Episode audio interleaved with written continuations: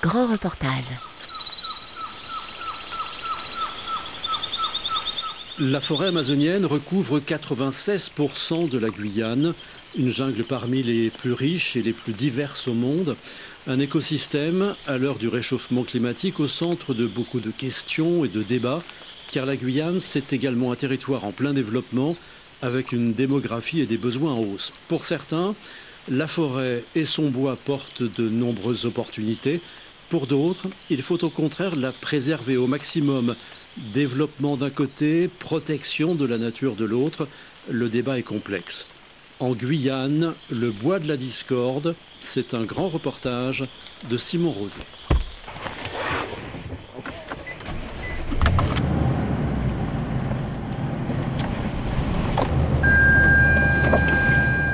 La végétation est dense, la piste boueuse et le pick-up n'aiment pas vraiment ça. Derrière le volant, Stéphane Maillet est pourtant tranquille, il a l'habitude. Patron d'une entreprise d'exploitation forestière, Maillet Forestal, il nous emmène pas très loin de Kourou, dans la jungle. Ah,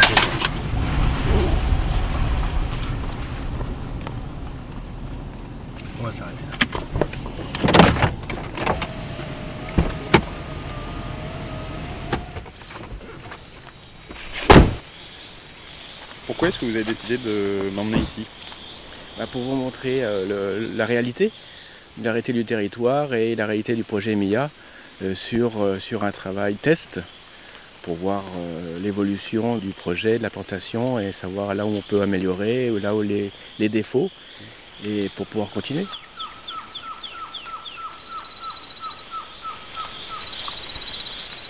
MIA, comme le dit Stéphane Maillet, n'est encore qu'un projet. Le but, c'est de produire localement de la biomasse, du bois d'œuvre dédié à la construction, du bois énergie à destination des centrales électriques et de l'agroforesterie.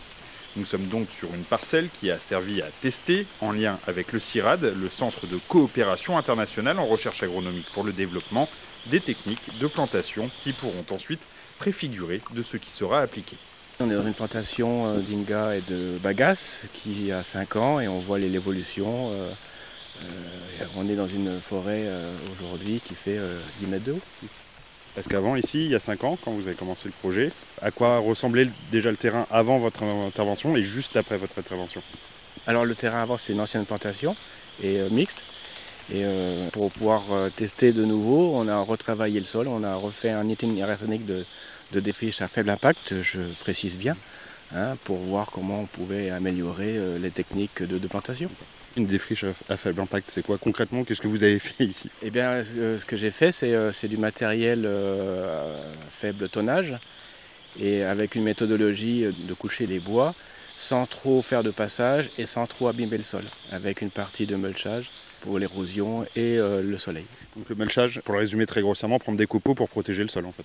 Et on fabrique, on fait, on fait un paillage et qui va amener à, à la suite euh, de nouveaux éléments, oligoéléments et, et autres matières, qui va remettre en route toute la partie euh, microbe. Et euh, aujourd'hui, on va s'apercevoir qu'on va avoir des vers de terre dans, dans le sol, ce qui prouve que le, le sol est, est nourri et vit. On n'est pas loin, on tente le coup Machette à la main, Stéphane Maillet ouvre le chemin, nous poursuivons la visite. Tout ça là, c'est des vers de terre. Ah, des colibris. Des petits colibris. Ouais. Je- Regarde, regarde, regarde. Pourquoi ils sont là? Parce qu'il y a des fruits? Il y a des fleurs? Génial. Le forestier est visiblement fier de cette parcelle, un test qu'il entend désormais développer quand il en aura l'autorisation. Il nous emmène donc ailleurs, là où le projet MIA devrait se tenir. Déjà, on est sur le bord de la nationale 1, entre Kourou et euh, l'entrée de Petit Saut. On est euh, en face de la partie euh, CNES, donc tout proche Du centre spatial. du centre spatial, pardon. Et là on est garé donc du coup sur votre parcelle à vous. Sur la future parcelle de Mia. 10 000 hectares de jungle, l'équivalent d'un carré de 10 km de côté, dont une partie réservée à ce projet de défriche dans un premier temps, puis de plantation de bois d'œuvre utilisé en construction et de bois énergie pour la production électrique. c'est très grand, mais euh, la surface utile de travail serait de 700 hectares, donc ça fait un tiers. Entre la parcelle du Sirat qu'on a vu tout à l'heure, la parcelle test, Oui. Mia, ce sera la même chose, il y aura des petites variantes Je pense qu'il y aura des variantes parce que le terrain n'est pas uniforme. Donc on, et on va s'adapter en permanence sur, euh, sur euh, les, les terres qu'on va rencontrer. Donc euh, il y aura un mix bois d'œuvre, bois énergie, un, peu comme on a vu. euh, Ça sera, oui, mais principalement bois d'œuvre. Bois d'œuvre, le bois énergie reste du bois d'œuvre. Il vient en complément pour pouvoir euh, stabiliser les sols et apporter au sol. hein. Inga, par exemple, ça reste des, bois fixateurs d'azote qui apportent au bois d'œuvre. Mais sauf qu'il a une croissance un peu plus rapide. Donc il sera obligé de tailler plus souvent. Donc ces, volumes-là profiteront à faire de l'énergie pour pas gaspiller. Cette parcelle a déjà été exploitée dans les années 70, une partie. Donc euh, c'est une forêt euh, perturbée. C'est pour ça que MIA euh, a choisi cette parcelle, parce qu'elle ne fait pas partie d'une forêt primaire. Personne n'est capable de dire qu'est-ce qu'une forêt primaire aujourd'hui, à- mon sens. Il y a le centre spatial juste à côté, il y a la nationale qui passe au milieu, et on a le barrage de Petit Saut, et on a eu, comme je disais, euh, au, début de Kourou, une exploitation forestière qui est venue sur cette parcelle. Donc, et cette parcelle était destinée à, l'agriculture. Le sol est déjà destiné à quelque chose, à cultiver quelque chose. Que ce soit l'agriculture ou la sylviculture, elle est déjà destinée.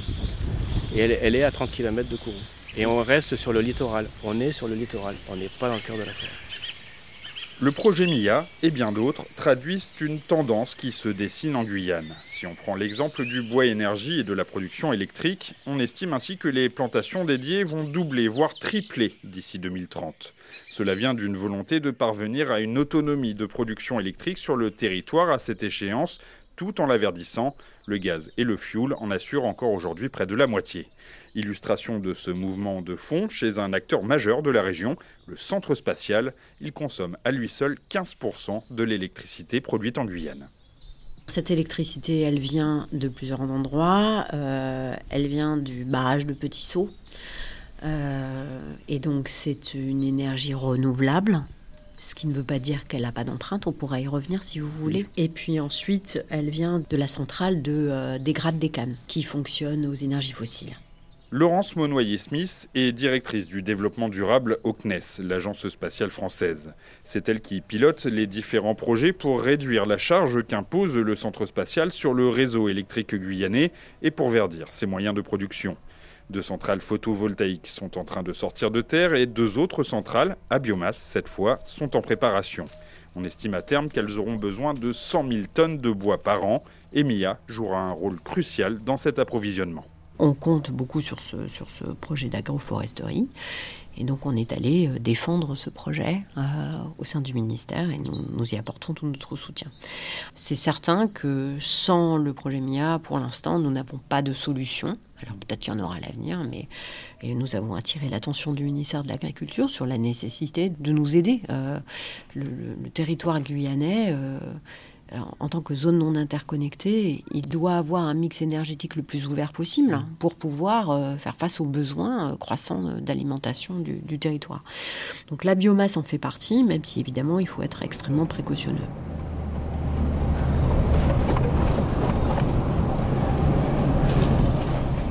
Si nous avons rencontré Stéphane Maillet, c'est parce que le projet MIA est sans doute l'un de ceux qui illustrent le mieux le débat en Guyane sur l'utilisation de la forêt.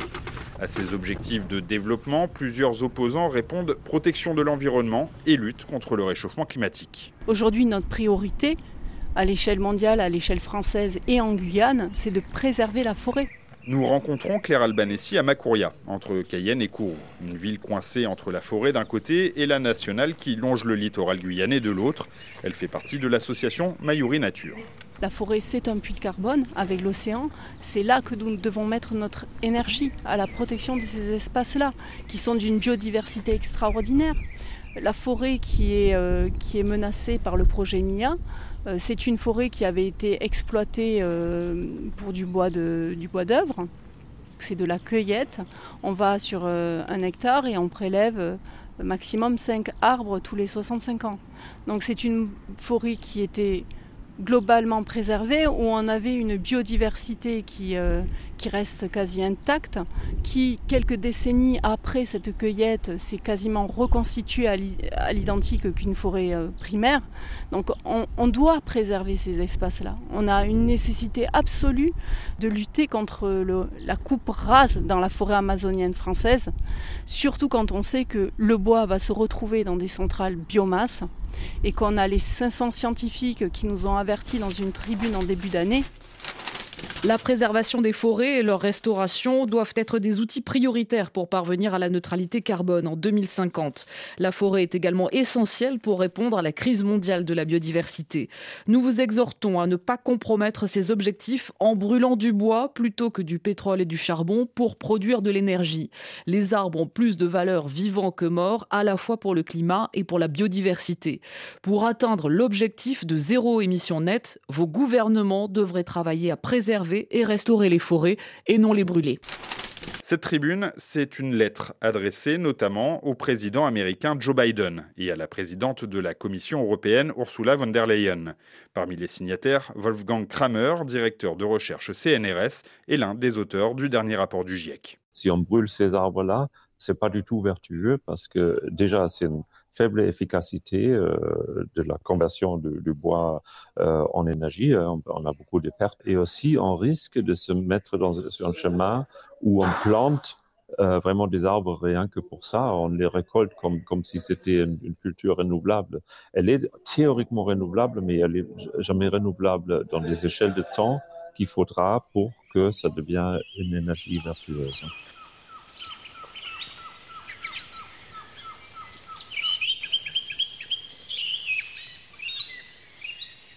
Moi, je suis Romain Elbach, je suis chercheur au CIRAD, euh, donc en Guyane française. Et je suis spécialiste des questions de recherche sur le bois et la forêt de manière générale. Voilà. Pour y voir plus clair, en particulier dans ce contexte guyanais, nous retournons donc à Kourou, dans les locaux du CIRAD, où les bureaux sentent bon le bois. Romain Lenbach plante le décor. On peut dire que la forêt guyanaise est en bonne santé. Ensuite, elle est évidemment soumise à toutes les questions qui tournent évidemment autour du changement climatique forcément la forêt est soumise à, rude épreuve en fait. Et à côté de ça, elle est aussi sous pression directement de l'activité humaine, puisque la Guyane se développe. On a un taux démographique qui est, euh, je ne veux pas dire de bêtises non plus, mais je crois qu'il est trois fois supérieur à la moyenne nationale, enfin métropolitaine en tout cas. Dès qu'on va vouloir construire du logement, on a besoin de créer du bois d'œuvre, ça c'est une évidence. Et à côté de ça, on va aussi générer des résidus qui, eux, peuvent être utilisés à des fins de production d'énergie. Mais comme depuis le début de cette histoire, la question centrale reste la même. D'où vient le bois et que vaut l'approche du projet MIA? La question de la plantation, c'est une question assez complexe. Euh, défricher de la forêt pour planter. Donc ça, c'est une des premières options. Lorsqu'on va vouloir mettre en place une plantation à viser bois d'œuvre et ou euh, énergie, il va falloir en effet trouver un endroit où on plante des arbres. Donc il y a plusieurs options. C'est soit on coupe de la forêt, donc à ce moment-là, on va défricher. Ensuite, le deuxième aspect va être euh, de pouvoir aussi utiliser des terres qui sont soit dégradées, soit qui ont été utilisées pour d'autres euh, activités, typiquement de l'agriculture. Mmh. Donc ça, c'est aussi des, choses vers lesquelles on se tourne, plutôt qu'aller euh, mobiliser de l'espace forestier, mais remobiliser des terres agricoles qui ont été abandonnées, qui sont en train de se transformer en pseudo-forêt qu'on dit secondaire, avec euh, plutôt vraiment un gros fouillis. Et ensuite, qu'est-ce qu'on va planter dans une, on va dire une, plantation à faible, qu'on dira à faible impact, parce que c'est vraiment sur ces questions-là qu'on se tourne en Guyane. Il n'est pas question de faire comme dans les pays voisins, où là, on racle tout au bulldozer et euh, on, on, enlève toute la richesse du sol. Et c'est pas du tout vers ça qu'on veut se tourner. Donc nous, on va plutôt partir sur des, euh, sur des questions de plantation. Alors on essaye de faire du multi-espèces, mais c'est compliqué, parce qu'il faut aussi connaître les essences qu'on veut planter. Maintenant, ça demande aussi d'étudier, euh, d'étudier les essences, d'étudier leur comportement en plantation. Donc voilà, on en est encore à de l'expérimentation avancée pour ce qui est des plantations. On a beaucoup de retard. Regardez ça. Regardez l'épaisseur. Une terre bien, bien noire là. Et puis elle n'est pas compactée. Je peine pas pour, euh, pour creuser dedans. Ça c'est super important ça. Y a plein de racines. Où les petits vers de terre Voilà. C'est pas. Bien sûr, il y a de l'économie, il y a, des, Bien sûr, il faut bien. On peut pas, on vit pas d'amour et d'eau fraîche. Mais euh, il y a ces côtés éco-économie ou éco-écologie. Est-ce qu'on met l'économie avant et on fait l'écologie ou on fait l'écologie avant et on met l'économie après Mais on, mais on peut associer les deux, ça pose pas de problème. C'est ce que j'essaye de faire, enfin d'initier.